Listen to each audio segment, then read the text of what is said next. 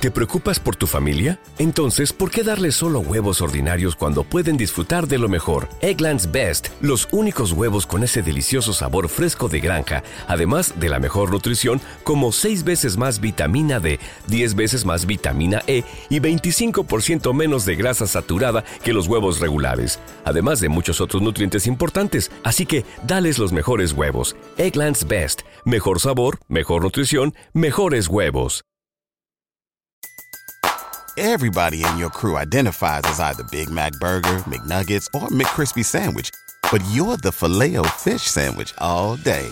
That crispy fish, that savory tartar sauce, that melty cheese, that pillowy bun. Yeah, you get it. Every time. And if you love the filet of fish, right now you can catch two of the classics you love for just $6. Limited time only. Price and participation may vary. Cannot be combined with any other offer. Single item at regular price. Ba da ba ba ba.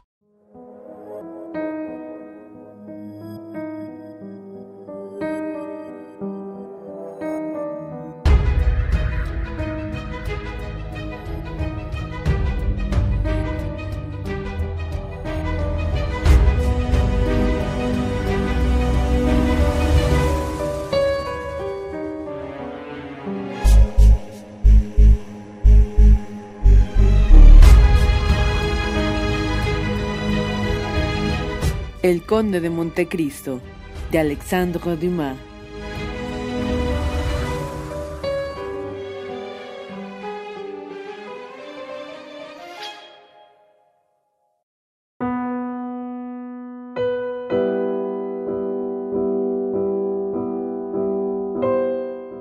Capítulo 11. La firma de Danglars. La mañana siguiente se presentó triste y nebulosa.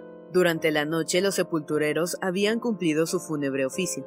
Habían cosido el cuerpo de la joven en el sudario que envuelve a los que dejaron de existir, dándoles lo que se llama igualdad ante la muerte. Aquel sudario no era otra cosa más que una pieza de batista que la joven había comprado quince días antes. Al comenzar la noche, hombres llamados al efecto llevaron a Noirtier del cuarto de Valentina al suyo, y contra lo que era de esperar, el anciano no puso resistencia al alejarlo del cadáver de su querida nieta. El abate Busoni, que había velado hasta el amanecer, se retiró sin llamar a nadie, y a las ocho de la mañana regresó el médico y encontró a Villefort, que pasaba al cuarto de Noirtier, y le acompañó para saber cómo había pasado la noche el anciano. Le hallaron en un gran sillón que le servía de cama, durmiendo con un sueño tranquilo y casi sonriendo. Se detuvieron los dos admirados. Mire, dijo D'Avrigny a Villefort, que observaba a su padre dormido. Mire cómo la naturaleza sabe calmar los más agudos dolores, y ciertamente nadie podía afirmar que el señor Noirtier no amaba a su nieta, y sin embargo duerme. Tiene razón, respondió Villefort con sorpresa. Duerme, y es muy extraño, porque la menor contrariedad le hace pasar en vela noches enteras. El dolor le ha rendido, replicó y ambos volvieron pensativos al despacho del magistrado. Vea, doctor, yo no he dormido, dijo Villefort mostrando a D'Avrigny su lecho intacto. El dolor no me rinde a mí. Hace dos noches que no me he acostado, pero en cambio, mire mi mesa. Escrito, Dios mío, durante dos días y dos noches. He anotado esa causa, he preparado el acta de acusación del asesino Benedetto. Oh, trabajo, trabajo, mi pasión, mi alegría, mi furor. Tú sí, me haces sobrellevar todas las penas y apretó la mano del doctor convulsivamente. ¿Tiene necesidad de mí? le preguntó éste. No, solamente le ruego que vuelva a las once. A mediodía es cuando se la llevarán. Dios mío, Dios mío, mi pobre hija, mi pobre hija. Y el procurador del rey, volviendo por un instante a ser humano, levantó los ojos al cielo y dio un suspiro. ¿Estará en el salón de recepción? No, tengo un primo que se encargará de ese triste honor. Yo trabajaré, doctor. Cuando trabajo todo desaparece. En efecto, antes que el doctor llegase a la puerta, el procurador del rey se había puesto a trabajar.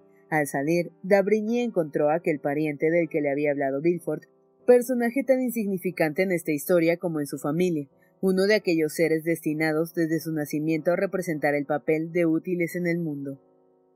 Había sido puntual, iba vestido de negro y llevaba un lazo de crespón en el brazo, Pasó a casa de su primo, habiendo estudiado primero la fisonomía que debía tener mientras fuese necesario, bien resuelto a dejarle enseguida.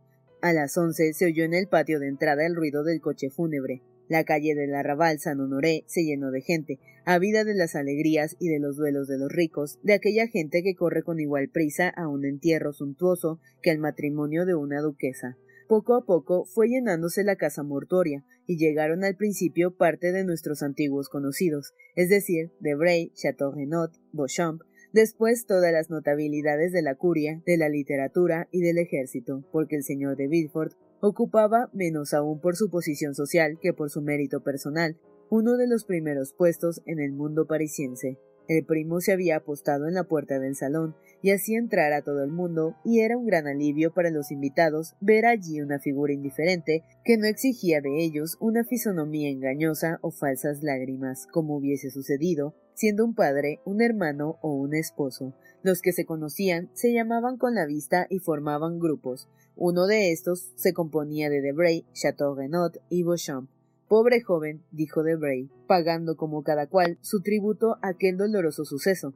Pobre joven, tan bella y tan rica. Habría pensado en esto Chateau Renaud cuando nos vimos. ¿Cuánto hará? Tres semanas o un mes a lo sumo, para firmar el contrato que no se firmó. Yo no, dijo Chateau Renaud. La conocía. Había hablado uno o dos veces con ella en el baile de la señora Morcerf. Me pareció encantadora, aunque de carácter un poco melancólico. ¿Y su madrastra? ¿Dónde está? ¿Lo sabe? Ha ido a pasar el día con la mujer de ese digno caballero que nos atiende. ¿Quién es ese? ¿Quién? ¿El caballero que nos recibe es un diputado? No, dijo Beauchamp, estoy condenado a ver a nuestros honorables todos los días, y esta facha me es enteramente desconocida. Ha comentado esta muerte en su periódico. El artículo no es mío, pero se ha hablado, y dudo mucho que sea agradable al señor de Villefort. Se dice, según creo, que si hubiesen ocurrido cuatro muertes sucesivas en cualquier otra parte que en casa del procurador del rey, ciertamente hubieran llamado algo la atención de este magistrado. Además, dijo Chateau Renaud, el doctor Dabrigny, que es el médico de mi madre, dice que su dolor es inmenso. ¿Pero a quién busca Debray? Busco a Montecristo, respondió el joven. Le he encontrado en el boulevard viniendo yo hacia aquí. Creo que estará de viaje, porque iba a casa de su banquero, dijo Beauchamp. ¿A casa de su banquero? Su banquero no es Danglars, repuso Chateau Renaud a Debray. Creo que sí, respondió el secretario íntimo con alguna turbación. Pero el conde de Montecristo no es solo el que falta aquí, tampoco veo a Morel. Morel, ¿acaso la conocía? preguntó Chateau Renaud. Había sido presentado a la señora de Villefort solamente. No importa, hubiera debido venir, dijo Debray. ¿De qué hablaré esta noche? Este entierro es la noticia del día. Pero, Chitón, déjenos. He aquí el ministro de Justicia y de Cultos va a creerse obligado a hacer su discurso al lagrimoso y triste primo. Y los tres jóvenes se aproximaron a la puerta para oír el discurso del ministro de Justicia y de Cultos. Beauchamp había dicho la verdad. Al venir él al entierro, había encontrado a Montecristo, que se dirigía a casa de Danglars, calle de la Chaussée d'Antin. Desde su ventana, el banquero vio el carruaje del conde que entraba en el patio y le salió al encuentro con una fisonomía triste pero afable.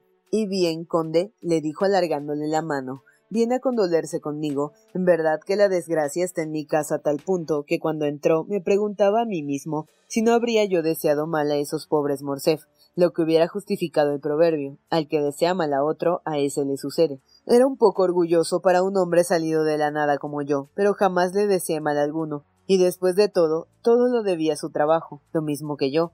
Pero todos tenemos nuestros defectos. Ah, conde, las personas de nuestra generación. Pero no, usted no es de la nuestra, es joven aún. Las personas de mi tiempo no son felices este año, Testigo de ello es nuestro puritano procurador del rey, el señor de Villefort, que acaba de perder a su hija. Recapitulemos. Villefort perdiendo toda su familia de un modo extraño, Morcerf deshonrado y muerto, yo cubierto de ridículo por la iniquidad de Benedetto y después. ¿Después qué? preguntó el conde.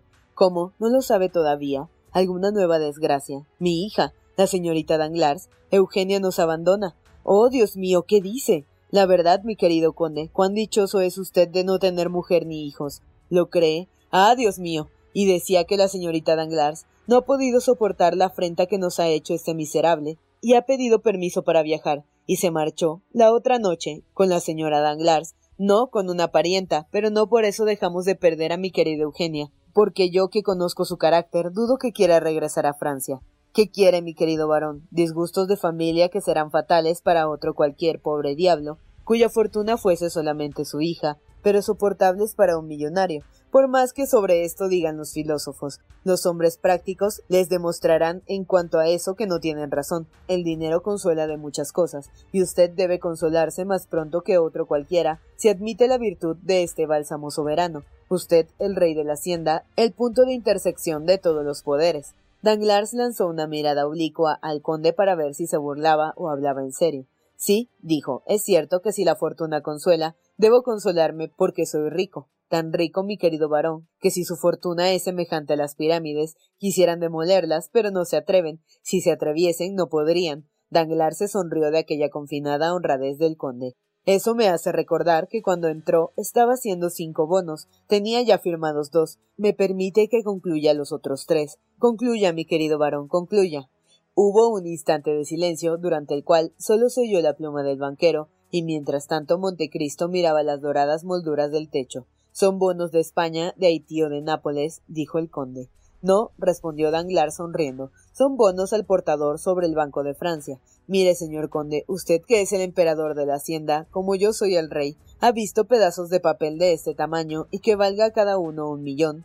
Montecristo tomó en la mano, como para sopesarlos, los cinco pedazos de papel que le presentaba orgullosamente el banquero, y leyó el señor regente del Banco de Francia hará pagar a mi orden y sobre los fondos por mí depositados la cantidad de un millón de francos, valor en cuenta, barón Danglars. Uno, dos, tres, cuatro, cinco, dijo Montecristo. Cinco millones, demonio. ¿Y cómo va, señor Creso? Vea de qué modo hago yo mis negocios, dijo Danglars. Es maravilloso, y sobre todo si, como no dudo, esa suma se paga al contado. Se pagará, dijo Danglars. Es algo magnífico tener semejante crédito. En verdad, solo en Francia se ven estas cosas. Cinco miserables pedazos de papel valer cinco millones. Es preciso verlo para creerlo. ¿Duda? No, es que dice eso con un acento. Haga una cosa, des el placer de acompañar a mi dependiente al banco y le verá salir con bonos sobre el tesoro por igual cantidad. No, dijo Montecristo doblando los cinco billetes. El asunto es demasiado curioso. Quiero hacer yo mismo la experiencia. Mi crédito en su casa era de seis millones. He tornado novecientos mil francos. Tomo sus cinco billetes, que creo pagables solamente con la vista de su firma, y he aquí un recibo general de seis millones que regulariza su cuenta. Lo había preparado de antemano, porque es preciso decirle que tengo hoy gran necesidad de dinero. Y con una mano metió los billetes en su bolsillo y con la otra largó su recibo al banquero. Un rayo que hubiese caído a los pies de Danglars no le hubiera causado mayor espanto. ¿Qué? balbuceó. Señor conde, toma ese dinero, pero dispense, es dinero que debo a los hospicios y he ofrecido pagarlo hoy por la mañana. Ah, dijo Montecristo, no importa, no tengo empeño precisamente en que me pague con esos billetes. Deme otros valores. Solamente por curiosidad tomé estos, para poder decir en el mundo que sin aviso alguno, sin pedirme cinco minutos de tiempo, la casa Danglars me había pagado cinco millones al contado. Habría algo notable, pero tome sus valores, deme otros y presentó los cinco billetes a Danglars, que lívido alargó el brazo para recogerlos, como el buitre alarga la garra por entre los hierros de la jaula para detener la carne que le quitan. De repente mudó de modo de pensar, hizo un esfuerzo violento y se contuvo. Enseguida la sonrisa se dibujó poco a poco en sus labios. Después de todo, dijo, su recibo es dinero.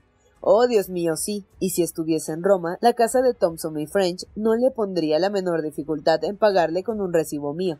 Perdone, señor conde, perdone.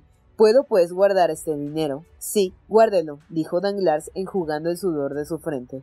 Bien, pero reflexione. Si se arrepiente, todavía está a tiempo. No, dijo Danglars, guarde mis firmas, pero como sabe, nadie es tan amigo de formalidades como el hombre de negocios. Destinaba esta suma a los hospicios y hubiera creído robarles no dándoles precisamente esa, como si un escudo no valiese tanto como otro. Dispénseme. Y empezó a reír estrepitosamente. Ya está dispensado, respondió amablemente el conde de Montecristo, y colocó los billetes en su cartera. Pero, dijo Danglars, tenemos aún una cantidad de cien mil francos. Oh, bagatelas, dijo Montecristo. El corretaje debe ascender poco más o menos a esta suma. Guárdela y estamos en paz. Conde, dijo Danglars, ¿habla en serio? Jamás me chanceo con los banqueros, dijo el conde con una seriedad que rayaba en impertinencia, y se dirigió a la puerta en el momento en el que la ayuda de cámara anunciaba el señor de Boville, receptor general de hospitales. Por vida mía, dijo Montecristo. Parece que llegué a tiempo para gozar de sus firmas. Se las disputan. Danglars palideció otra vez y se dio prisa a separarse de Montecristo. El conde saludó muy cortésmente al señor de Boville, que guardaba en el salón, y fue introducido inmediatamente en el despacho del banquero. El rostro grave del conde se iluminó con una rápida sonrisa al ver la cartera que tenía en la mano el receptor de hospitales. Encontró en la puerta su carruaje y se hizo conducir inmediatamente al banco. Danglars, entretanto, reprimiendo su emoción, salió al encuentro del receptor general. No es necesario decir que le recibió con la sonrisa en los labios y un semblante el más halagueño. Buenos días, dijo mi querido acreedor, porque creo que tal es el que ahora se presenta. ¿Ha adivinado, señor varón? dijo el señor de Boville. Los hospitales acuden a verle en mi persona. Las viudas y los huérfanos vienen por mis manos a pedirle una limosna de cinco millones. Y dicen que los huérfanos son dignos de lástima, respondió Danglars, prolongando la broma. Pobres niños. Pues heme aquí en su nombre, dijo Boville. ¿Recibió mi carta ayer? Sí. Pues aquí tiene mi recibo. Mi querido Boville, dijo el banquero, sus viudas y sus huérfanos tendrán, si quiere, la bondad de aguardar veinticuatro horas, porque el señor de Montecristo, que ha visto salir de aquí ahora, le ha visto. Sí, ¿y qué? El señor de Montecristo lleva sus cinco millones. ¿Cómo es eso? Es que el conde tenía un crédito ilimitado sobre mí, crédito abierto por la casa de Thompson y French de Roma. Ha venido a pedirme cinco millones de un golpe y le he dado un bono sobre el banco donde tengo depositados mis fondos, y comprenderá que temo, retirando de las manos del regente diez millones en el mismo día, que le pareciese una cosa extraordinaria. En dos días, añadió Danglars sonriéndose, no digo lo contrario. Vamos, pues, exclamó el señor de Boville con el tono de la más perfecta incredulidad. Cinco millones aquel caballero que acaba de salir ahora y que me saludó sin conocerme. Tal vez le conoce sin que usted le conozca. El conde de Montecristo conoce a todo el mundo. Cinco millones. Ve aquí su recibo. Haga como Santo Tomás, vea y toque. El señor de Boville tomó el papel que le presentaba Danglars y leyó recibidos del señor barón Danglars cinco millones cien mil francos, de que se reembolsará a su voluntad sobre la casa de Thompson y French. Luego es cierto, exclamó. ¿Conoce la casa Thompson y French de Roma? Sí, dijo el señor de Boville. Hice una vez un negocio de doscientos mil francos en ella, pero no la había vuelto a oír nombrar. Es una de las mejores casas de Europa, dijo Danglars, poniendo sobre su mesa el recibo que acababa de tomar de manos del señor Bobie. Y tenía nada menos que un crédito de cinco millones sobre usted, pues sabe que es un nabab el tal conde de Montecristo. No sé lo que es, pero tiene créditos ilimitados, uno sobre mí, otro sobre Rothschild y otro sobre Lafitte, y como ve, me ha dado la preferencia, dejándome cien mil francos por el corretaje. El señor de Boville dio todas las muestras de una gran admiración, será preciso que vaya a visitarle y que obtenga alguna piadosa fundación para nosotros. Oh, es como si la tuviese. Solamente sus limosnas ascienden a más de veinte mil francos todos los meses. Es magnífico. Además, le citaré el ejemplo de la señora Morcerf y su hijo. ¿Qué ejemplo? Han dado toda su fortuna a los hospicios. ¿Qué fortuna? La suya, la del difunto general Morcerf. ¿Y con qué razón? Porque dicen que no quieren bienes adquiridos tan miserablemente. ¿Y de qué van a vivir? La madre se ha retirado a una provincia y el hijo ha entrado en el servicio. Toma, toma, dijo Danglars. Eso sí que son escrúpulos. Ayer hice registrar el acta de donación. ¿Y cuánto poseían? No mucho, un millón doscientos o trescientos mil francos. Pero volvamos a nuestros millones. Con mucho gusto, dijo el banquero con la mayor naturalidad. Ese dinero le urge mucho. Sí, el arqueo se efectúa mañana. Mañana. ¿Y por qué no me lo dijo antes? ¿Y a qué hora es ese arqueo? A las dos. Envíen las doce, dijo Danglars con amable sonrisa. El señor de Boville apenas respondía. Decía que sí con la cabeza y daba vueltas a la cartera. Pero ahora que recuerdo, haga más. ¿Qué quiere que haga? El recibo del señor de Montecristo es dinero contante. Pásele a Rothschild o Lafitte y se lo tomarán al instante. Como pagadero en Roma, desde luego, le costará solo un descuento de cinco o seis mil francos a lo sumo. El receptor dio un salto atrás. Por vida mía, prefiero esperar a mañana. ¿Cómo va a... He creído por un momento, perdóneme, dijo el banquero con una imprudencia sin igual. He creído que tendría algún pequeño déficit de llenar. Ah, dijo Bobby, escuche, no sería la primera vez que tal cosa ocurriera, y en ese caso se hace un sacrificio. Gracias a Dios, no. Entonces, hasta mañana. ¿No es verdad, mi querido receptor? Sí, hasta mañana, pero sin falta. ¿Qué? se burla, envía mediodía y el banco estará ya avisado. Vendré yo mismo, mejor aún, porque eso me proporcionará el placer de volverle a ver. Y se estrecharon la mano. A propósito, no ha ido al entierro de esa pobre señorita de Villefort que en este momento tiene lugar. No, dijo el banquero, Pesa sobre mí el ridículo del suceso de Benedetto y no salgo. Bah, no tiene razón. ¿Qué culpa tiene de ello? Amigo mío, cuando se lleva un nombre sin tacha como el mío, se es muy susceptible. Todo el mundo le compadece, créalo, y más aún a la señorita, su hija. Pobre Eugenia, dijo el banquero, dando un profundo suspiro. ¿Sabe que ingresa en un convento? No, pues desgraciadamente así es. Al día siguiente se decidió a partir con una amiga suya religiosa allá. Iba a buscar un convento severo en Italia o en España. Oh, es terrible. Y el señor de Boville se retiró al hacer esta exclamación, cumplimentando al varón.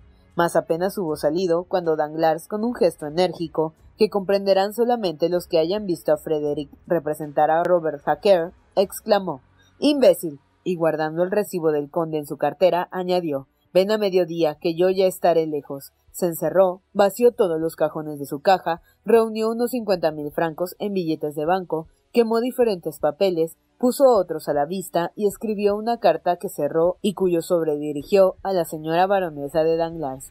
Esta noche, murmuró, yo mismo la colocaré en su tocador. Sacando enseguida un pasaporte de otro cajón, dijo, bueno, aún puede servir dos meses.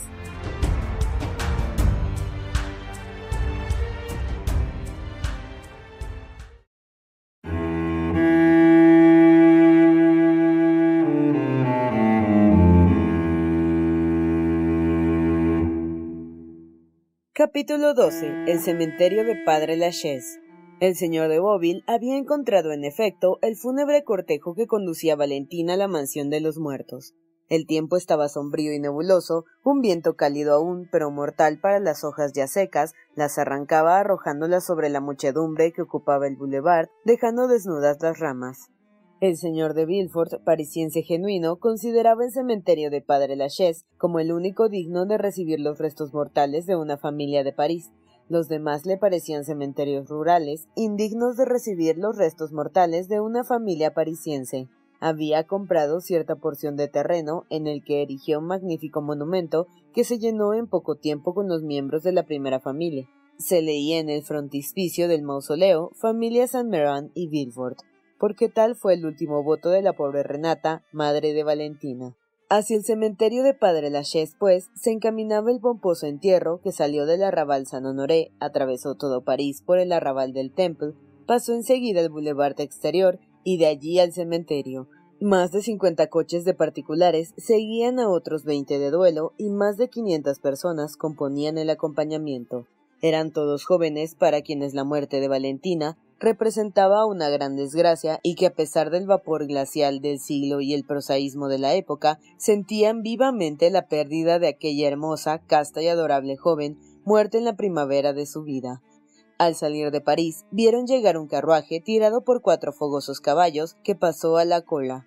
Era el coche de Montecristo que se apeó y fue mezclándose con los demás que seguían el coche fúnebre. Chateaurenaud y Beauchamp, que le vieron llegar, se acercaron a él inmediatamente, el coche miraba con atención a todas partes. Buscaba con mucho interés a alguien. Finalmente no pudo aguantar más. ¿Dónde está Morel? preguntó. ¿Alguien lo sabe?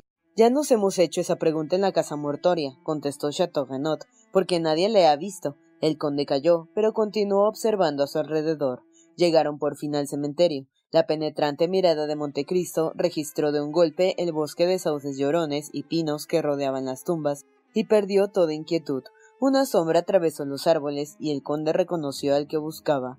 Todos saben a lo que se reduce un entierro en aquel magnífico palacio de la muerte, un silencio profundo, el ruido de tal cual rama que se desgaja de los árboles, el triste canto de los sacerdotes, y algún suspiro que se escapa de entre un bosquecillo de flores que cubren una tumba junto a la cual se ve una mujer arrodillada y con las manos juntas, la sombra que había visto Montecristo cruzó rápidamente por detrás del sepulcro de Abelardo y Eloísa, fue a colocarse junto a los caballos del coche fúnebre, llegando así hasta el sitio destinado para la sepultura. Montecristo no perdía de vista aquella sombra en la que los demás apenas habían reparado. Dos veces se separó Montecristo del acompañamiento para observar si las manos de aquel hombre buscaban algún arma oculta bajo su ropa. Cuando el acompañamiento se detuvo, se vio que aquella sombra era Morrel, que con su levita abotonada hasta arriba, la frente lívida, los pómulos salientes y el sombrero estropeado por sus manos convulsas, se había arrimado a un árbol colocado en un alto desde donde dominaba el mausoleo, de modo que no le estorbaban ver hasta la más pequeña ceremonia del fúnebre suceso que iba a consumarse.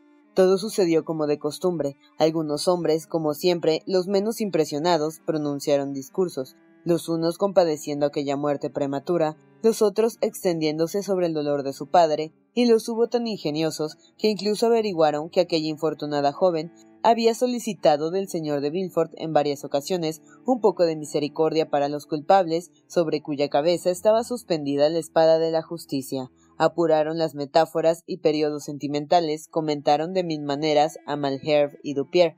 El conde nada escuchaba, nada veía, o por mejor decir, Solamente veía Morrel, cuya tranquilidad e inmovilidad formaban un espectáculo espantoso para el que podía leer lo que sucedía en el fondo del corazón del joven. Mire, dijo Bouchon de Bray, mire Morrel, ¿por qué se habrá metido allí? Y se lo hicieron observar a Chateau Renaud. Qué pálido está, dijo aquel, estremeciéndose. Tendrá frío, replicó Debray. No, yo creo que está conmovido. Es un joven muy impresionable. Bah, apenas conocí a Valentina, según usted mismo ha dicho. Es cierto, no obstante recuerdo que en el baile de la señora de Morcerf bailó tres o cuatro veces con ella. Usted lo sabe, conde, aquel baile en el que tanto efecto causó. No lo sé, respondió Montecristo, sin saber a lo que respondía, pues solo le preocupaba Morel, a quien observaba atentamente, cuyas mejillas se coloreaban como le sucede a los que comprimen y retienen la respiración. Los discursos han terminado. Adiós, señores, dijo bruscamente el conde, y dio la señal de marcha, desapareciendo sin que se supiese por dónde había ido. Terminado todo, los asistentes tomaron el camino de París. Solo Chateau Renaud buscó un instante a Morel, pero mientras había seguido al conde con la vista, Maximiliano había dejado su sitio y no encontrándolo, se unió a Beauchamp y a Debray. El conde se había ocultado detrás de un mausoleo y espiaba hasta el menor movimiento de Morel, que poco a poco se había acercado a la tumba, abandonada primero por los curiosos, después por los operarios. Morrel miró alrededor lenta y vagamente, y aprovechando el momento en que su vista se dirigía a la parte opuesta, el conde se acercó a unos diez pasos sin que lo notara. El joven se arrodilló, el conde alargando el cuello, con la vista fija y dilatada, dispuesto a lanzarse la primera señal, continuaba acercándose a Morrel. Este inclinó su frente hasta tocar la fría losa, y tomándola con ambas manos, exclamó Oh, Valentina. Aquellas dos palabras destrozaron el corazón del conde. Dio un paso más y tocando a Morrel en el hombro, le dijo Le buscaba, mi querido amigo. El conde esperaba un escándalo, reconvenciones, quejas, en fin, cuanto debía presumirse y se engañó. Morrel se volvió hacia él y, tranquilo en apariencia, le dijo Ya ve que estaba rezando. La mirada penetrante del conde examinó al joven de pies a cabeza, y concluida aquella observación quedó más tranquilo. ¿Quiere que le conduzca a París en el carruaje? No, gracias. ¿Desea alguna cosa? Déjeme rezar. El conde se alejó sin hacer alguna observación, pero fue a colocarse en otro sitio, desde donde veía hasta el menor movimiento de Morrel. Se levantó éste al poco rato, limpió las rodillas de su pantalón y tomó el camino de París sin volver atrás la cabeza. Descendió lentamente por la calle de la Roquette. El conde mandó retirar su carruaje y le siguió unos cien pasos de distancia. Maximiliano atravesó el canal y entró en la calle de Mesley por el boulevard. Cinco minutos después de haberse cerrado la puerta para Morrel, se abrió para Montecristo. Julia estaba sentada en la entrada del jardín, a donde miraba trabajar a Penelón, que tomando en serio su profesión de jardinero, se entretenía arreglando unos rosales de bengala. Ah, señor conde de Montecristo, exclamó con aquella alegría que solía manifestar cuando el conde hacía una visita a la calle Mesley. Maximiliano acaba de entrar. ¿Es verdad, señora? preguntó el conde. Creo que le he visto pasar, sí, respondió la joven. Pero llame a Manuel, por favor. Perdone, señora, es preciso que suba al cuarto de Maximiliano al instante. Tengo que decirle una cosa de la mayor importancia. Vaya pues, le dijo. Le acompañó con una dulce sonrisa hasta dejarle en la escalera. Montecristo subió rápidamente al segundo piso, llegó al cuarto de Maximiliano, escuchó, pero no se percibía ningún ruido. Como la mayor parte de las casas habitadas por una sola familia, el cuarto tenía solamente una puerta de cristales y esa carecía de llave. Maximiliano estaba encerrado por dentro, y las cortinas de seda encarnada no dejaban ver lo que hacía. La ansiedad del conde se dejaba ver en el color sonrosado de sus mejillas, síntoma de emoción poco común en aquel hombre impasible. ¿Qué haré? dijo y reflexionó un instante. ¿Llamar o no? Muchas veces el ruido de una campanilla, es decir, el anuncio de una visita, acelera la resolución de los que se encuentran en el caso de Maximiliano. Y entonces el ruido de la campanilla responde a otro ruido. El conde tembló de pies a cabeza, y como sus decisiones tenían la rapidez del relámpago, dio con el codo a uno de los cristales que se hizo pedazos, y levantando la cortina, vio a Morrel que, sentado ante la mesa y escribiendo, acababa de dar una media vuelta al ruido del cristal roto. No es nada, dijo Montecristo. Mi querido amigo, resbalé y di con el codo en la puerta, y puesto que está roto, voy a aprovecharme para abrir sin que tenga necesidad de incomodarle y pasando el brazo, el conde abrió la puerta. Morrel se levantó visiblemente contrariado, y fue al encuentro del conde menos para recibirle que para impedir que pasara más adelante. La culpa es de sus criados, dijo el conde. Tienen el suelo tan lustroso como un espejo. ¿Y se ha lastimado, señor? preguntó fríamente Morrel. No sé, pero ¿qué hacía? Estaba escribiendo. Yo. Sí, tiene los dedos manchados de tinta. Es verdad, me ocurre algunas veces al escribir mucho. Es cosa que me gusta a pesar de que soy militar. Montecristo dio algunos pasos por el cuarto y Maximiliano se vio obligado a dejarlo pasar, pero lo siguió. Escribía, repitió Montecristo mirándole fijamente. Creo que ya he tenido el honor de decirle que sí. El conde miró en derredor. Sus pistolas al lado de la escribanía, dijo señalando a Morel, las armas puestas sobre la mesa. Voy de viaje, respondió con despecho Maximiliano. Amigo mío, le dijo el conde Montecristo con una dulzura infinita. Señor, amigo mío, mi querido Maximiliano, nada de decisiones extremadas, se lo ruego. Yo, respondió Morrel encogiéndose de hombros. Pues qué, mi viaje es una resolución extremada. Maximiliano, dejemos a un lado la máscara que llevamos. No me engaña con su fingida calma, como tampoco le engaño yo con mi frívola solicitud. Bien conoce que para haber roto los cristales y violado el secreto de su cuarto, conoce, digo, que es necesario tenga una inquietud verdadera o mejor, una convicción terrible. Morrel, ¿usted quiere suicidarse? Bueno, dijo Morrel, ¿qué idea es la suya? Le digo que quiere matarse, continuó el conde con la misma voz. Y he aquí la prueba. Y acercándose a la mesa, levantó un pliego blanco que el joven había puesto sobre lo que escribía y tomó la carta empezada.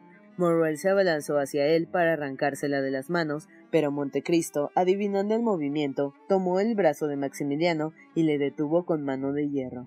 Bien ve que quería matarse, Morrel. Está escrito.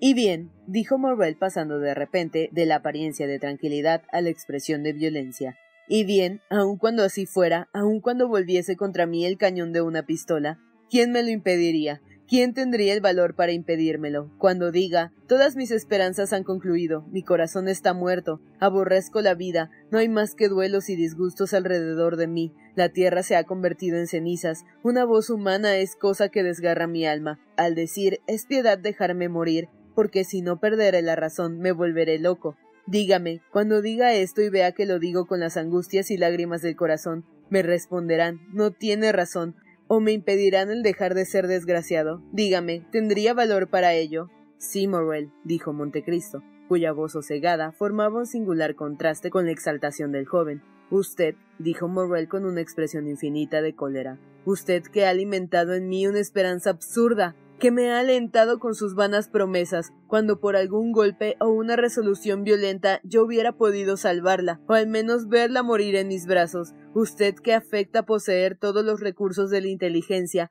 todo el poder de la materia que pretende desempeñar en la tierra el papel de la providencia, y que no ha podido dar un contraveneno al infeliz. Ah, en verdad que me da lástima, me causa horror. Morel. Morel. Sí, me dijo que me quitase la máscara, pues bien, me la quito. Cuando me siguió al cementerio y me habló, le respondí, porque mi corazón es bueno. Cuando entró, le dejé llegar hasta aquí. Sin embargo, puesto que abusa, que viene a desafiarme hasta este cuarto, a donde me había retirado como en la tumba, puesto que me da un nuevo tormento cuando creía haberle apurado todos, conde de Montecristo, mi pretendido bienhechor, el Salvador universal, está satisfecho, va a ver morir a su amigo, y con la risa del delirio, Morrel se lanzó por segunda vez sobre las pistolas. Montecristo, pálido como un espectro, con los ojos despidiendo relámpagos y alargando las manos a las pistolas, dijo y yo le repito que no se matará. Impídamelo, pues, replicó Morrel, haciendo el último esfuerzo que vino a estrellarse contra el brazo de acero del conde. Se lo impediré. Pero ¿quién es usted, en fin, para arrogarse ese derecho tiránico sobre criaturas libres e independientes? ¿Quién soy? repitió Montecristo. Soy el único en el mundo que tiene derecho para decirte, Morrel, no quiero que el hijo de tu padre muera hoy. Montecristo, transfigurado, sublime y cruzando los brazos, se adelantó hacia el joven, que palpitante y vencido a su pesar por la majestuosa divinidad de aquel hombre, dio un paso atrás. ¿Por qué me habla de mi padre? balbuceó. ¿Por qué mezcla su recuerdo con lo que hoy sucede? Porque soy yo el que le salvé la vida a tu padre un día que quería matarse como tú lo quieres hoy. Porque soy el hombre que envió la bolsa a tu joven hermana y el faraón al anciano Morrel porque soy en fin Edmundo Dantes, que cuando niño te hacía jugar sobre sus rodillas. Morrel dio un paso atrás vacilante, sofocado, aterrado. Sus fuerzas le abandonaron y cayó prosternado a los pies de Montecristo. Enseguida hubo un movimiento de regeneración en su hermosa naturaleza. Se levantó, dio un salto y se precipitó a la escalera gritando fuertemente Julia. Julia. Manuel. Manuel. Montecristo quiso salir, pero hubiera sido más fácil matar a Maximiliano que hacerle abandonar la puerta que tenía entreabierta para no dejar salir al conde. Julia, Manuel Penelón y algunos criados acudieron asustados al oír los gritos de Maximiliano. ¡De rodillas! gritó con una voz ahogada por los sollozos. ¡De rodillas! ¡Es el bienhechor! ¡El salvador de nuestro padre! ¡Es! Iba a decir Edmundo Dantes, pero el conde le detuvo agarrándole por un brazo. Julia se arrojó sobre la mano del conde, Manuel le abrazaba como a un dios tutelar. Morrel cayó por segunda vez en tierra, arrodillado ante el conde. Aquel hombre de bronce sintió que el corazón se dilataba en su pecho. Una llama abrasadora subió a su garganta y a sus ojos, inclinó la cabeza y lloró. Apenas se hubo recobrado Julia de la fuerte emoción que acababa de sufrir, cuando salió precipitadamente del cuarto, bajó al primer piso, corrió al salón con una alegría infantil, y alzó el globo de cristal que protegía la bolsa dada por el desconocido de las alamedas de Mellán. Entretanto, Manuel decía al conde con una voz sofocada por los sollozos Oh, señor conde, cómo oyéndole hablar tantas veces del bienhechor desconocido, cómo viéndonos acatar su memoria con tanto reconocimiento y adoración, cómo ha esperado hasta hoy para darse a conocer. Escúcheme, amigo, dijo el conde, y puedo llamarle así porque sin que lo supiese es mi amigo hace ya once años. El descubrimiento de este secreto lo ha producido un gran suceso que deben ignorar. Dios me es testigo de que deseaba sepultarlo en lo más recóndito de mi alma durante toda mi vida. Su hermano Maximiliano me lo ha arrancado con violencias de las que estoy seguro se arrepiente. Enseguida, viendo que Maximiliano, permaneciendo aún de rodillas, se había recostado sobre un sillón, Vele sobre él, añadió apretando la mano de Manuel de un modo significativo. ¿Por qué? preguntó admirado el joven. No puedo decírselo, mas vigile, cuide de él.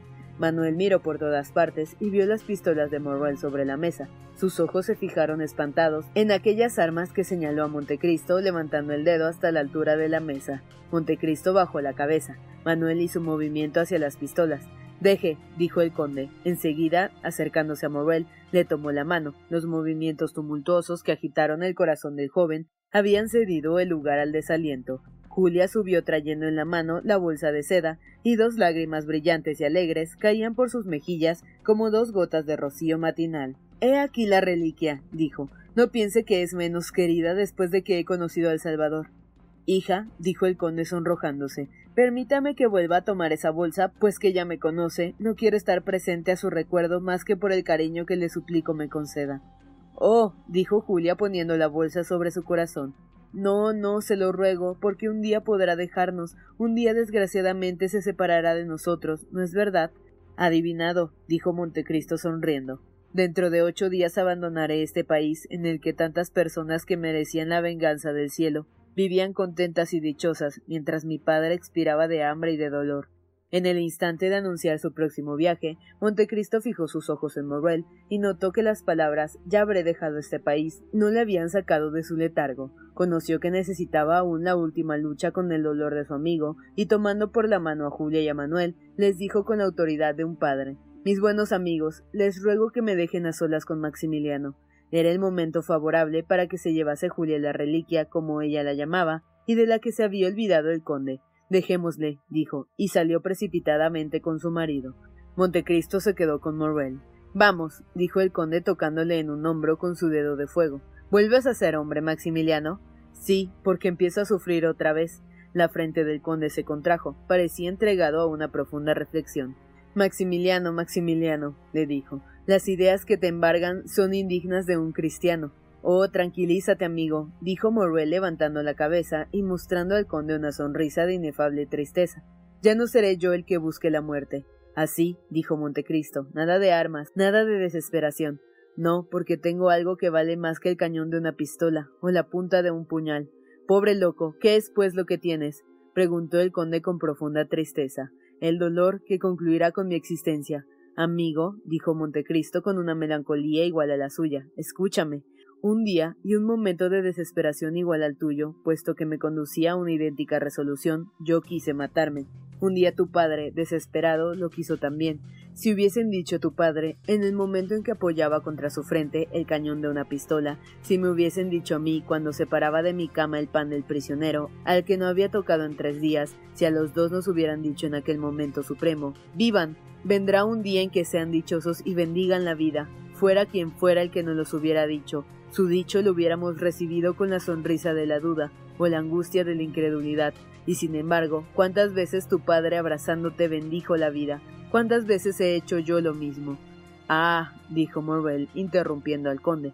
Usted había perdido solamente la libertad y mi padre su fortuna, pero yo he perdido a Valentina. Mírame, Morrel, dijo el conde con aquella solemnidad que en ciertas ocasiones le hacían tan grande y tan persuasivo. Mírame, yo no tengo lágrimas en los ojos, ni fiebre en las venas, ni palpitaciones fúnebres en el corazón. No obstante, te veo sufrir, Maximiliano, a ti, a quien amo como amaría un hijo. Pues bien, esto no te dice Morrel que el dolor es como la vida, que hay algo después de ella. Ahora bien, si yo te ruego, si te mando que vivas, es porque tengo la convicción de que un día me darás las gracias por haberte conservado la vida. Dios mío, Dios mío, ¿qué me dice, conde? Piénselo, quizás nunca ha amado. Niño, repuso Montecristo. De amor, replicó Morrel, yo me entiendo, soy soldado desde que fui hombre, y he llegado a veintinueve años sin amar porque ninguna de las pasiones que he sentido antes merece este nombre. Pues bien, a los veintinueve años vi a Valentina, y hace dos que la amo, que he podido leer en su corazón las virtudes de la joven y de la mujer escritas por la mano del Señor, en aquel corazón abierto para mí como un libro. Conde, mi felicidad con Valentina era infinita, inmensa, desconocida, demasiado completa, demasiado grande, demasiado divina para este mundo, puesto que este mundo no me la ha dado. Esto es decirle, conde, que sin Valentina no hay para mí en la tierra más que tristeza y desesperación. Le he dicho que espere, Morrel, dijo el conde. Cuidado, repetiré yo, dijo Morrel, porque si quiere persuadirme, si lo consigue, creeré que puedo volver a ver a Valentina. Montecristo se sonrió. Amigo mío, padre mío, exclamó Morrel exaltado, cuidado, le repetiré por tercera vez, el ascendiente que toma sobre mí me espanta. Cuidado con el sentido de sus palabras, porque vea que mis ojos se reaniman, mi corazón renace a la esperanza y en él late la vida, porque me haría creer en cosas sobrenaturales. Obedeceré si me manda que levante la losa que cubre la hija de Jairo. Caminaré sobre las ondas como el apóstol, si me hace señal con la mano de caminar sobre ellas, obedeceré en todo. Espera, amigo, dijo el conde. Ah, dijo Morrel, pasando del extremo de la exaltación al abismo de la tristeza. Ah, me engaña, hace como aquellas madres que calman con palabras dulces a los chicos, cuyos gritos les incomodan. No, amigo mío, enterraré mi dolor en lo más hondo de mi pecho. Le ocultaré tanto que no me verá sufrir. Adiós, amigo mío. Adiós. Al contrario, dijo el conde, desde ahora, Maximiliano, vivirás conmigo. No te apartarás de mí en un solo instante. Dentro de ocho días saldremos de Francia. Y me dice aún que espere. Te lo digo porque conozco un medio para curarte. Conde me entristece más. Ve solamente en mi dolor un dolor vulgar y quiere curarme con un remedio igual, el de hacerme viajar. Y Morrel movió la cabeza con desdeñosa incertidumbre. ¿Qué quiere que le diga? Tengo confianza en mis promesas. Déjeme hacer el experimento. Conde, prolonga mi agonía, y he aquí todo. Así, dijo el conde, tu débil corazón no quiere conceder unos días a un amigo para la prueba que intenta hacer. ¿Sabes tú de lo que el conde de Montecristo es capaz? ¿Sabes que da órdenes a muchos poderosos de la tierra? ¿Sabes que tiene bastante confianza en Dios para obtener un milagro de aquel que ha dicho que con la fe puede el hombre mover una montaña? Pues bien, ese milagro yo lo espero, o si no. Si no, repitió Morrel. Cuidado, Morrel, te llamaría ingrato. Tenga piedad de mí, conde. Escúchame, Maximiliano, tengo tanta que si no te curo dentro de un mes, día por día, hora por hora, yo mismo te colocaré delante de dos pistolas cargadas y de una copa del más sutil veneno de Italia, de un veneno, créeme, más pronto y más seguro que el que ha muerto a Valentina. ¿Me lo promete? Sí, porque soy hombre, porque he sufrido, y porque, como te he dicho también, he querido morir y muchas veces, después que el infortunio se ha alejado de mí, he soñado con las delicias del sueño eterno. Oh, ¿me promete eso ciertamente, conde? Te lo prometo y lo juro, dijo Montecristo alargando el brazo. Dentro de un mes, si no me he consolado, me deje en libertad para disponer de mi vida y haga lo que hiciere, no me llamará ingrato. En un mes, día por día, hora por hora, y la fecha es sagrada. Maximiliano, no sé si has pensado en ello, pero estamos a 5 de septiembre. Hace diez años que salvé a tu padre que también quería morir. Morrel tomó las manos del conde y las besó. Este le dejó hacer como si comprendiese que aquella muestra de adoración se le debía. Dentro de un mes tendrás en una mesa a la que estaremos sentados los dos buenas armas y una muerte dulce, pero hasta entonces prométeme esperar y vivir. Oh, dijo Morrel, se lo juro. Montecristo trajo al joven sobre su pecho y le estrechó contra su corazón, desde ahora, le dijo, vienes a vivir conmigo. Ocuparás la habitación de Aide. Mi hijo reemplazará a mi hija. Aide, dijo Morrel, pues ¿qué es de ella? Ha partido esta noche. Para separarse de usted, para esperarme, prepárate a venir a la casa de los Campos Elíseos y haz que yo salga de aquí sin que me vean. Maximiliano bajó la cabeza y obedeció como un niño o como un apóstol.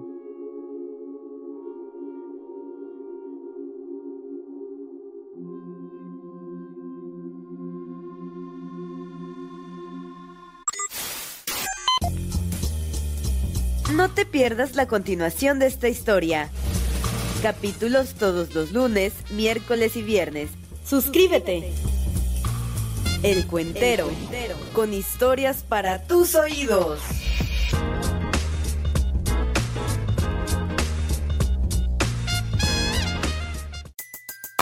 Everybody in your crew identifies as either Big Mac Burger, McNuggets, or McCrispy Sandwich.